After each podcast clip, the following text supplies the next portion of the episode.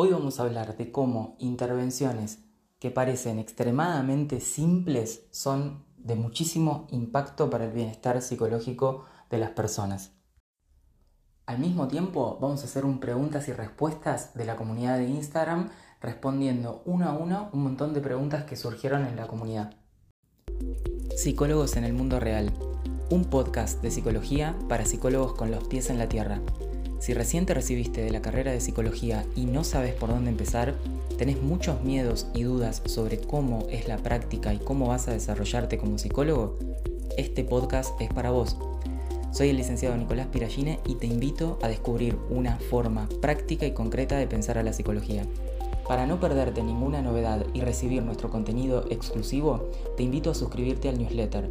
Si no sabes por dónde empezar a estudiar psicología científica y basada en evidencia, te recuerdo que tenemos un ebook gratuito y súper completo que te ayudará a empezar en forma eficaz y ordenada. Encontrarás los links a estos recursos en el episodio. Sin más preámbulos, comenzamos el episodio de hoy. Bienvenidos al episodio número 34 de Psicólogos en el Mundo Real. Vamos llegando a fin de año y este es el episodio número 34. Me parece mentira que este, ya estemos llegando al número 34. 34 episodios compartidos. Cuántos temas y, qué biblioteca de temas de psicología que, va quedando. Tanto para la parte teórica, práctica de la psicología, principalmente en la clínica, que es donde yo más me desempeño, como también hemos visto este año aspectos no clínicos. Hemos trabajado también cuestiones de organización, de finanzas, eh, de inserción laboral, un montón de cosas compartidas. Pero en este episodio en particular, y todavía no termina el año, así que va a haber nuevos episodios, vamos a ver qué hacemos en enero, ya los voy a tener eh, avisados a ver si hay un pequeño receso o no.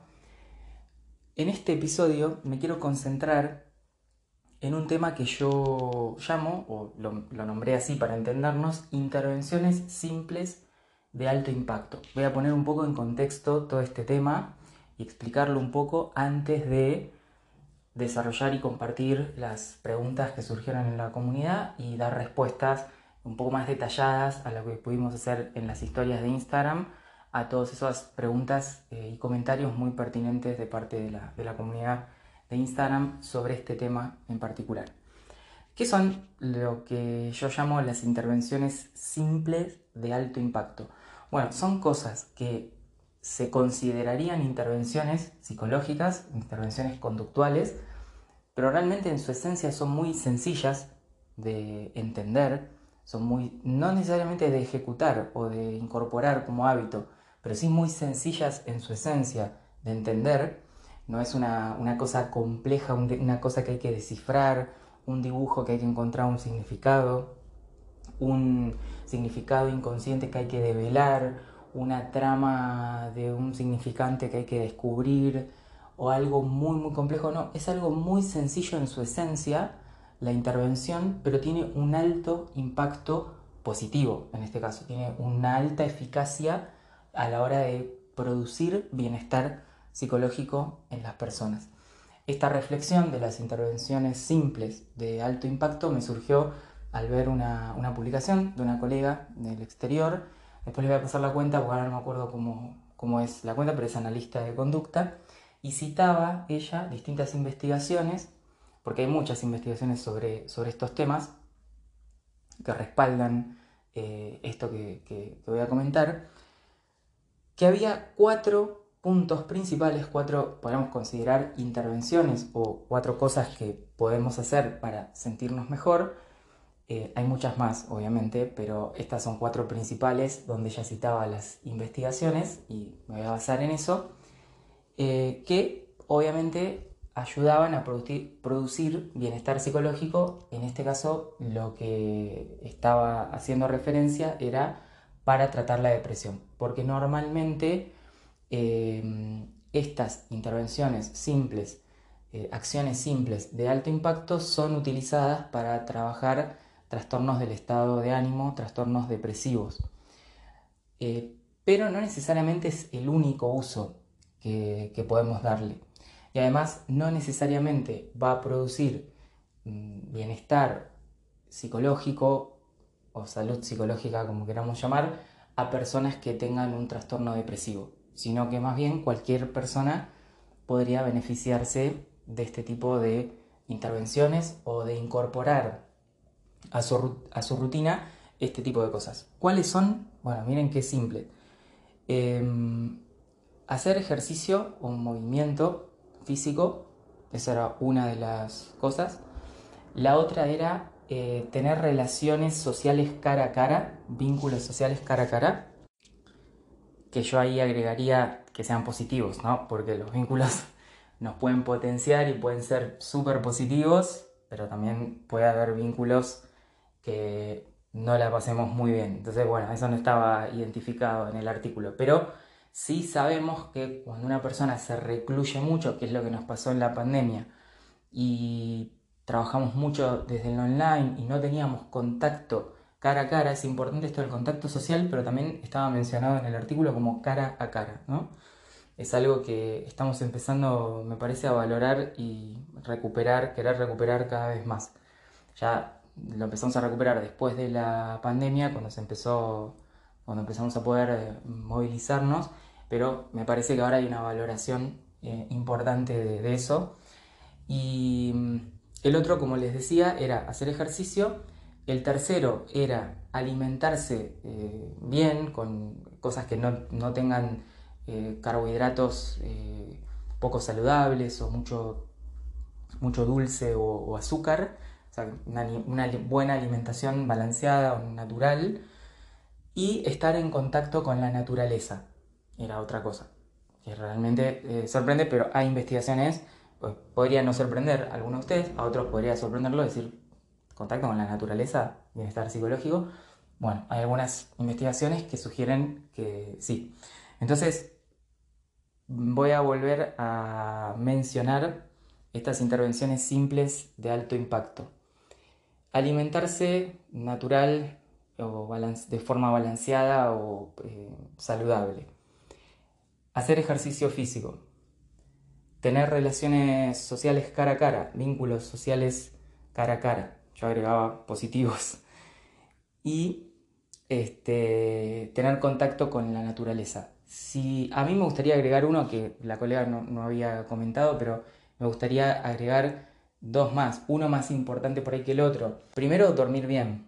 Eh, ¿Qué quiere decir dormir bien? Y normalmente es dormir de noche y entre 7 a 8 horas, que es la recomendación mundial de la Organización Mundial de la Salud y todos los organismos del sueño y todo eso que conocen de ese tema, que es lo que se recomienda. Algunas personas necesitan menos, otros más, pero normalmente muchísimos problemas psicológicos están influenciados por la falta de sueño. Normalmente una persona que no duerme bien, que no duerme esas 7, 8 horas, se vuelve irritable, se pone irritable, no se puede concentrar, tiene más eh, probabilidad de tener algún eh, ataque de pánico o ansiedad si es proclive a ello. Hay, un montón de, de cuestiones que afectan al ánimo, la respuesta ansiosa, la irritabilidad, la ira, falta de concentración, un montón de cosas, el sueño. O sea que, si bien no estaba agregado particularmente a esta investigación, yo lo agregaría. Y este, lo otro que yo agregaría es la hidratación, hidratarse bien, o sea, tomar agua, básicamente. Que se sabe que, si bien es algo que medio que pasa por alto, o no necesariamente siempre estamos atentos a eso, hay gente que toma más agua como hábito y otro que menos, pero es una cosa muy, muy importante también a tener en cuenta. Entonces, bueno, esas son las intervenciones simples. ¿Por qué son simples? Porque no son ninguna ciencia, yo no, le decía simple o básicas de, forma peyorativa o como si fuera algo menor, al contrario, es algo importantísimo todo esto. Pero reviste una, una simpleza en comprenderlo, es bastante sencillo de comprender. Es dormir bien, comer bien, tener ciertos vínculos sociales eh, positivos, eh, estar en contacto con la naturaleza eh, y este, la verdad es que son cosas que no es que no son difíciles de, comprender, parecen cosas simples, pero todos esos elementos puestos en, combinación, una persona que duerme bien, se hidrata bien, eh, hace ejercicio, come saludablemente, etc., hay más probabilidades de que se sienta bien o que tenga cierto grado de bienestar. Esto no quiere decir que no te va a pasar nada en la vida porque vos tomes agua, este, vayas a entrenar o eh, duermas bien y te alimentes con, no sé, eh, lechuga y tomate y, pollo. No sé, no sé bien qué es una alimentación saludable exactamente, no me voy a meter en ese tema porque no es mi especialidad. Claramente que esto no te va a evitar el sufrimiento de, ser un ser humano en la Tierra y, y, no te va a evitar, ay, yo como hago todo esto, no tengo problemas, no sufro, soy un ser humano que no sufre. No, no te va a pasar eso, pero tenés como una base sobre la cual seguramente vas a poder sentirte mejor en muchas circunstancias en las que otras personas que tienen todo esto desbalanceado se sienten mucho peor, se sienten mal. Entonces, por eso hablábamos de la importancia que tenían, pero al mismo tiempo que qué simples que son de comprender. Y ahí surgió todo el debate de si es necesario verdaderamente un psicólogo para todo esto, ¿no? porque si es algo tan simple como tomar agua, comer bien, ir a hacer algo de ejercicio, tener buenos ciertos vínculos sociales que me hagan bien, eh, estar en contacto con la naturaleza, bueno, la verdad que necesitamos un psicólogo para eso, y esa, e, esa fue como la pregunta del, debate, ¿no? Y mm, ahí surgieron muchas preguntas que ahora las voy a retomar porque es, es muy interesante, pero primero quiero dar un, como una conclusión final, que es un poco lo que hablábamos en las historias de Instagram también, que sí, claro que es importante nuestra labor en la planificación de las actividades, en poder eh, darnos cuenta si hay algún obstáculo eh, a la hora de plantear esas actividades, si en la hora de construir el hábito, ayudar a construir el hábito, ya sea alimenticio o social o de entrenamiento, o todo este tipo de, de, cosas que son eh, simples, las personas las tienen que hacer y si no las tienen incorporadas a su rutina diaria, no les van a ser tan simples. O sea, son simples en esencia, son simples de entender, pero no necesariamente son simples de ejecutar y de mantener y de construir como un hábito que yo ya digo, ah, bueno, ahora escuché el podcast de Nico que me comentó esto de las investigaciones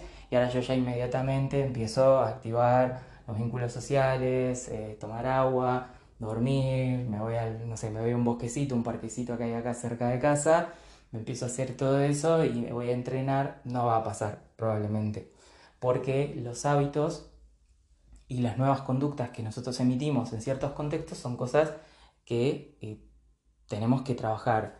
Y para trabajarlas, evidentemente, un profesional psicólogo que entienda bien cómo funciona nuestra conducta en un contexto nos va a ayudar muchísimo a poder planificar y organizar todo esto mejor. De hecho, a veces es la diferencia en que esto se pueda llevar a cabo o no se pueda llevar a cabo directamente, porque la persona no lo puede terminar de estructurar solo en su vida.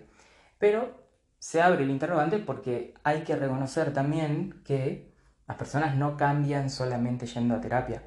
Esto es algo que nosotros muy a nuestro pesar, pues muy, muy en contra del ego eh, de, nuestro, de nuestra profesión, es decir, nosotros somos los que estudiamos la conducta, nosotros somos los psicólogos que producimos cambios en terapia y nadie venga a meterse con esto porque todas las terapias alternativas son un desastre anticientífico, solamente nosotros podemos trabajar estos temas.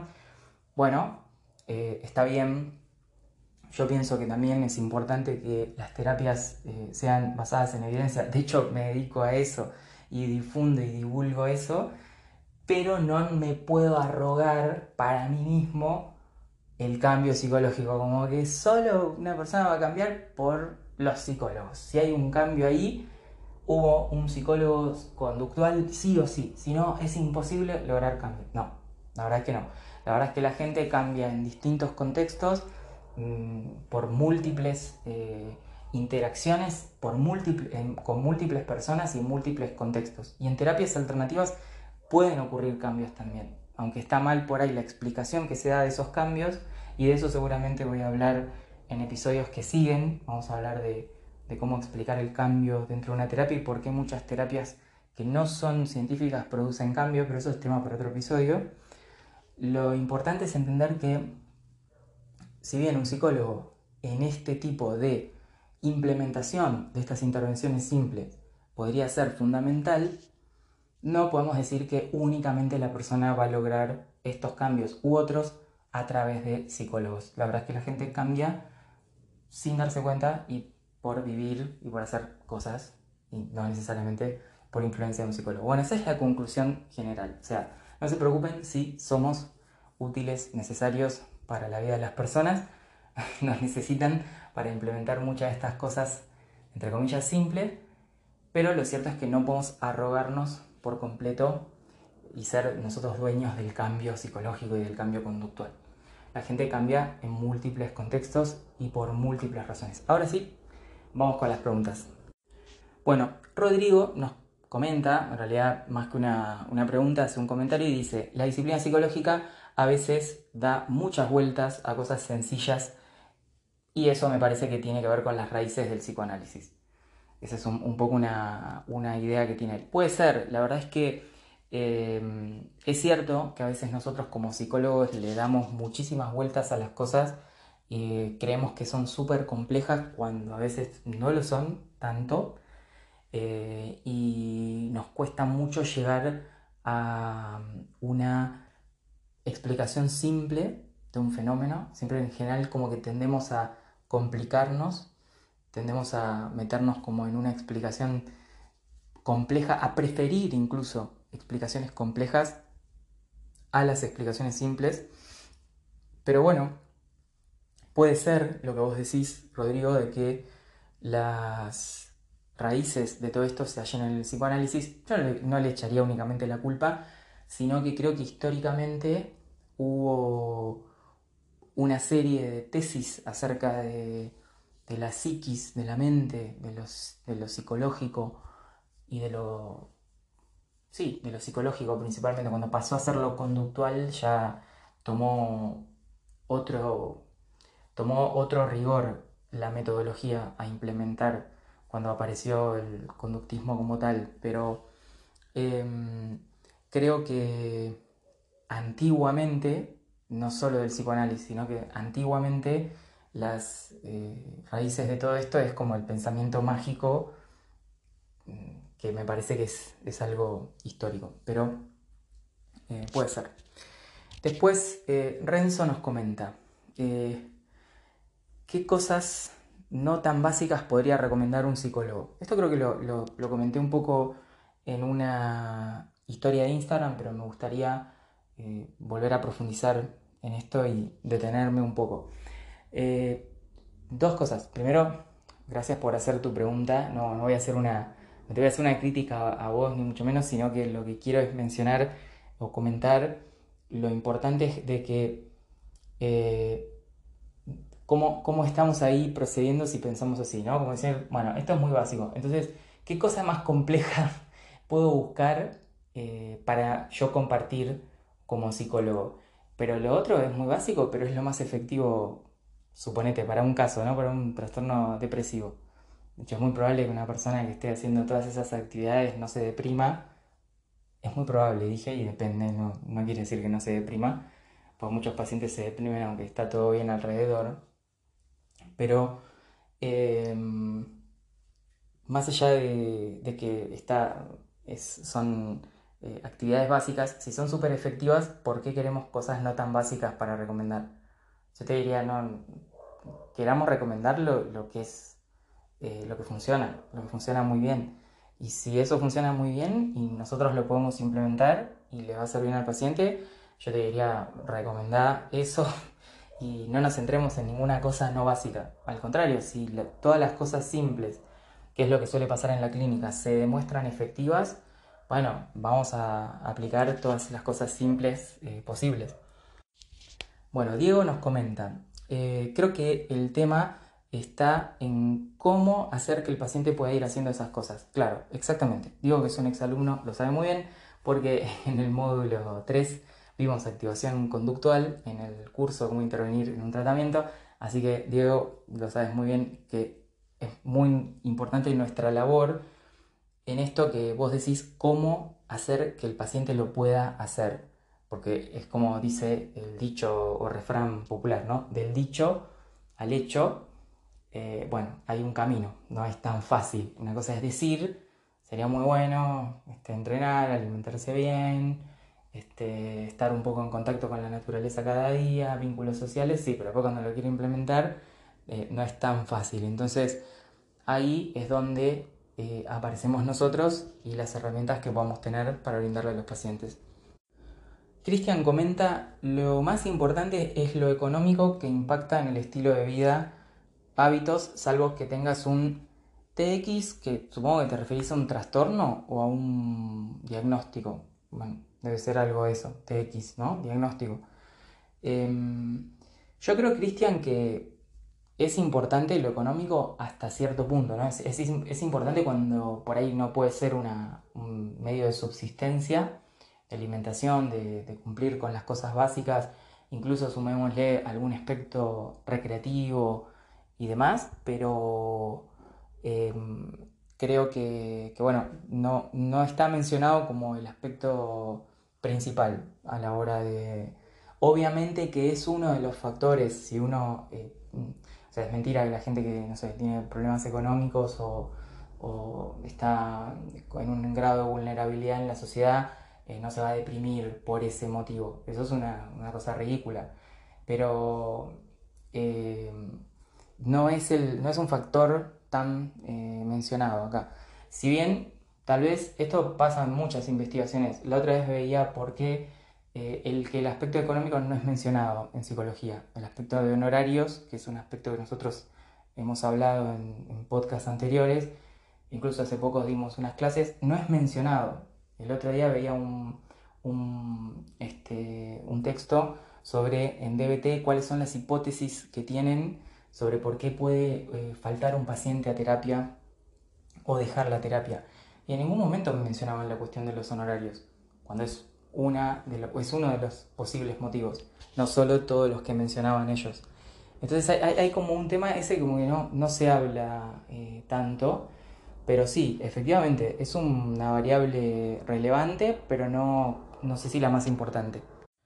Bueno, acá no me figura el, el nombre, bueno, anoté mal el nombre, pero dice tal vez la intervención parece básica, pero el paciente necesita de la guía de un psicólogo. Sí, tal cual como decía Diego, mm, nos necesita muchas veces para poder planificar, estructurar eh, y programar esas actividades eh, con éxito y que se conviertan en hábitos y que se sigan eh, ejecutando y poder ver los obstáculos y ayudarlo a resolver los problemas que puedan surgir al implementar este tipo de, actividades o, o, de acciones dentro de su vida.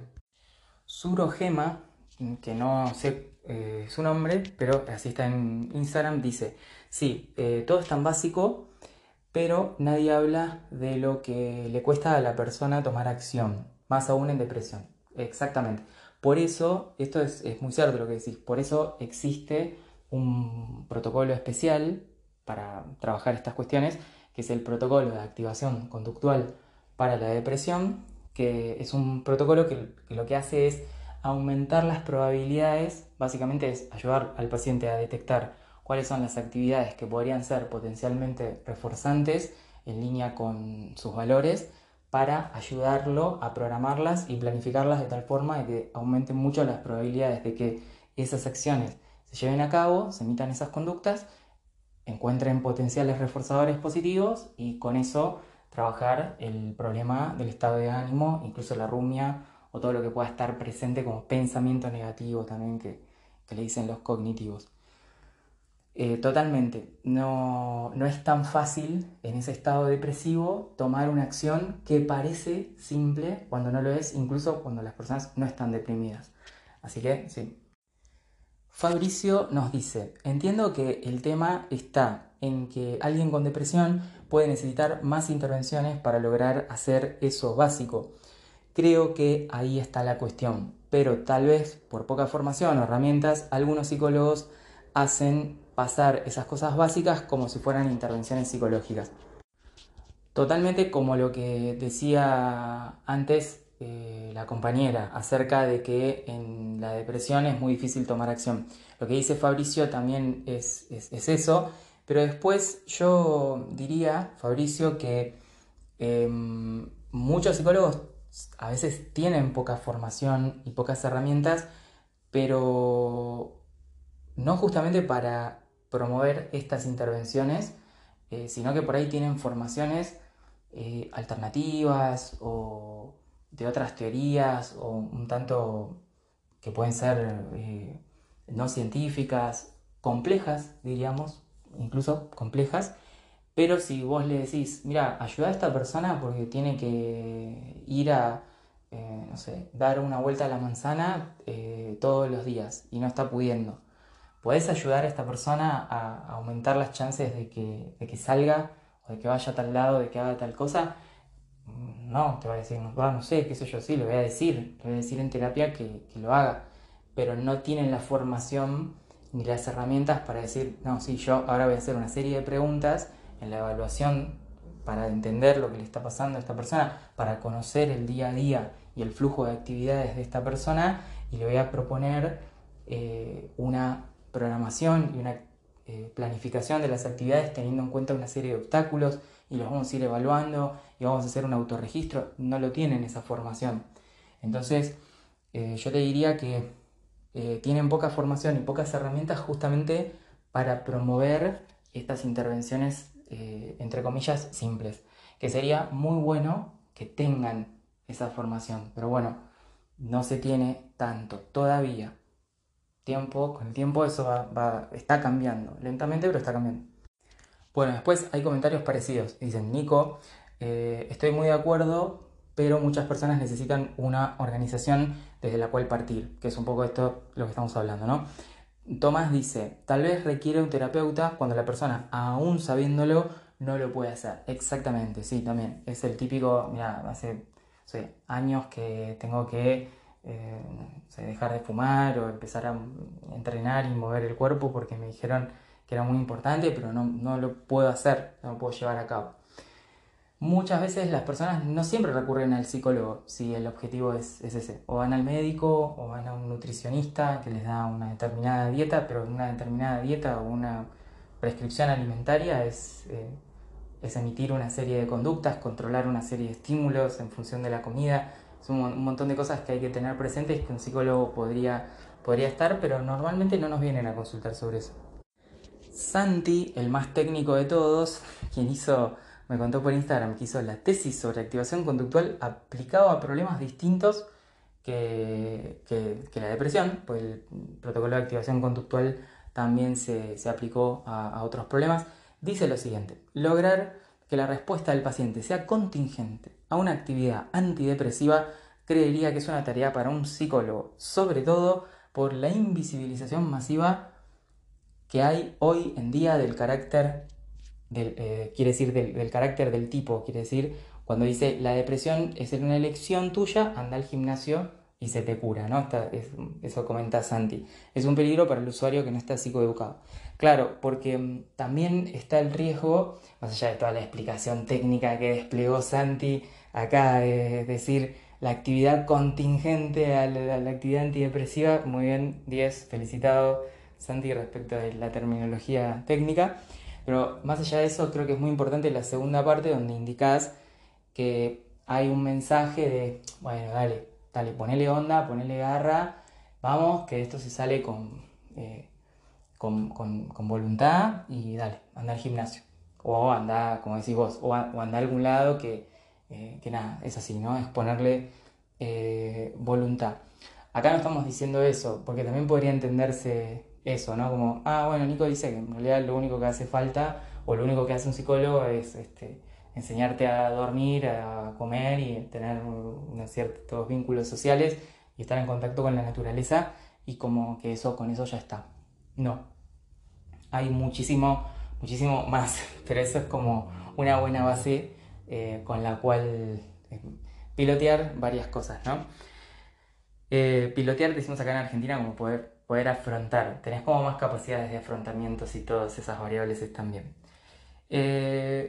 pero es importante no creer que, ah, bueno, cualquier cosa se soluciona comiendo bien, tomando agua, durmiendo y tocando, y yendo al bosque y tocando un árbol y después yendo al gimnasio o entrenando. Ya con eso, no. Eh, no necesariamente. Así que me parece importante lo que, lo que decís. Wadace, que así está en Instagram, debe ser Wada, supongo, Wada dice, eh, Todo eso puede reducir los factores de vulnerabilidad, pero el problema de base seguirá estando. Acá WADA se refiere, y esto lo tomé en una historia de Instagram, a cuando más allá de que todas esas variables estén bien, hay un problema que persiste. Que no siempre es así, no siempre estos factores que son de vulnerabilidad o factores de riesgo también se les llaman cuando, no están, o cuando está todo, hay red social, eh, está todo hecho eh, un despiole la, la vida del paciente, pero más allá de esos factores de vulnerabilidad que a veces no son de vulnerabilidad, sino que son directamente la causa del problema, o sea, como que corrigiendo todo eso, eh, la persona se puede sentir muchísimo mejor. Pero si el problema persiste, por supuesto que tendremos otro tema que hay que conceptualizar y analizar.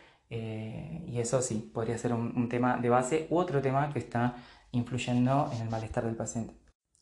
Después Flor señala una cosa que me parece importante porque dice, esas cosas eh, no es como que sea efectivo realmente ayude a cada quien eh, y todos y cada uno, no sé si lo noté bien, o a veces no es momento de emplearse. Claro, lo que creo que está queriendo decir Flor, yo creo que lo noté mal acá, es que mm, si bien esas son buenas recomendaciones para la gran mayoría de las personas, hay que ver esa recomendación en el contexto individual del paciente en particular que me estoy refiriendo y no se lo puedo arrojar por la cabeza, cosa que es algo que hacen muchos psicólogos, como decir, ah, meditar hace bien, toma, anda, esa es otra, ¿no? Meditar. Otra cosa simple, ah, anda a meditar. Esperá, tenés que conceptualizar el caso. O bueno, anda a comer bien, acá me dijeron que es comer bien, dormir bien, ahora le voy a decir que haga eso. Esperá, tenés que conceptualizar el caso, tenemos que ver si esa recomendación como dice Flor, es pertinente para ese paciente en ese momento en particular. Por ahí otra cosa es pertinente o prioritaria. Entonces acá la observación de Flor es muy buena porque hasta el momento estábamos viendo las intervenciones, las investigaciones que podían tener, lo simple, no lo simple, si lo hace un psicólogo, no lo hace un psicólogo, pero acá Flor nos dice, che, fijémonos si eso es una recomendación para dar ahora o no en ese paciente. Juan dice, a veces las intervenciones son cosas muy simples, pero a la persona le cuesta aplicar con regularidad. Esto es un poco lo que hablábamos más arriba, eh, más arriba, pienso, eh, minutos atrás, eh, con lo que comentaba Diego. Sí, tal cual, y ahí lo explicamos bien. Y por último, Sofía dice, con mucha seguridad parece decirlo, el problema no es la actividad, es cómo llevarla adelante. ¿Está bien? Sí, sí, sí, sí, sí. Em, acá igual mm, tal vez le tengo que preguntar a Sofía un poco más cómo lo pensó, pero, pero sí, creo que se refiere a, lo mismo que muy correctamente todos ustedes mencionaron, que es como no es solamente lo simple que puede ser la actividad, por eso dice Sofía, no es la actividad sino cómo llevarla adelante, ¿no? O sea, cómo, lo que decía Juana eh, más arriba, que me cuesta aplicar, que le cuesta aplicar.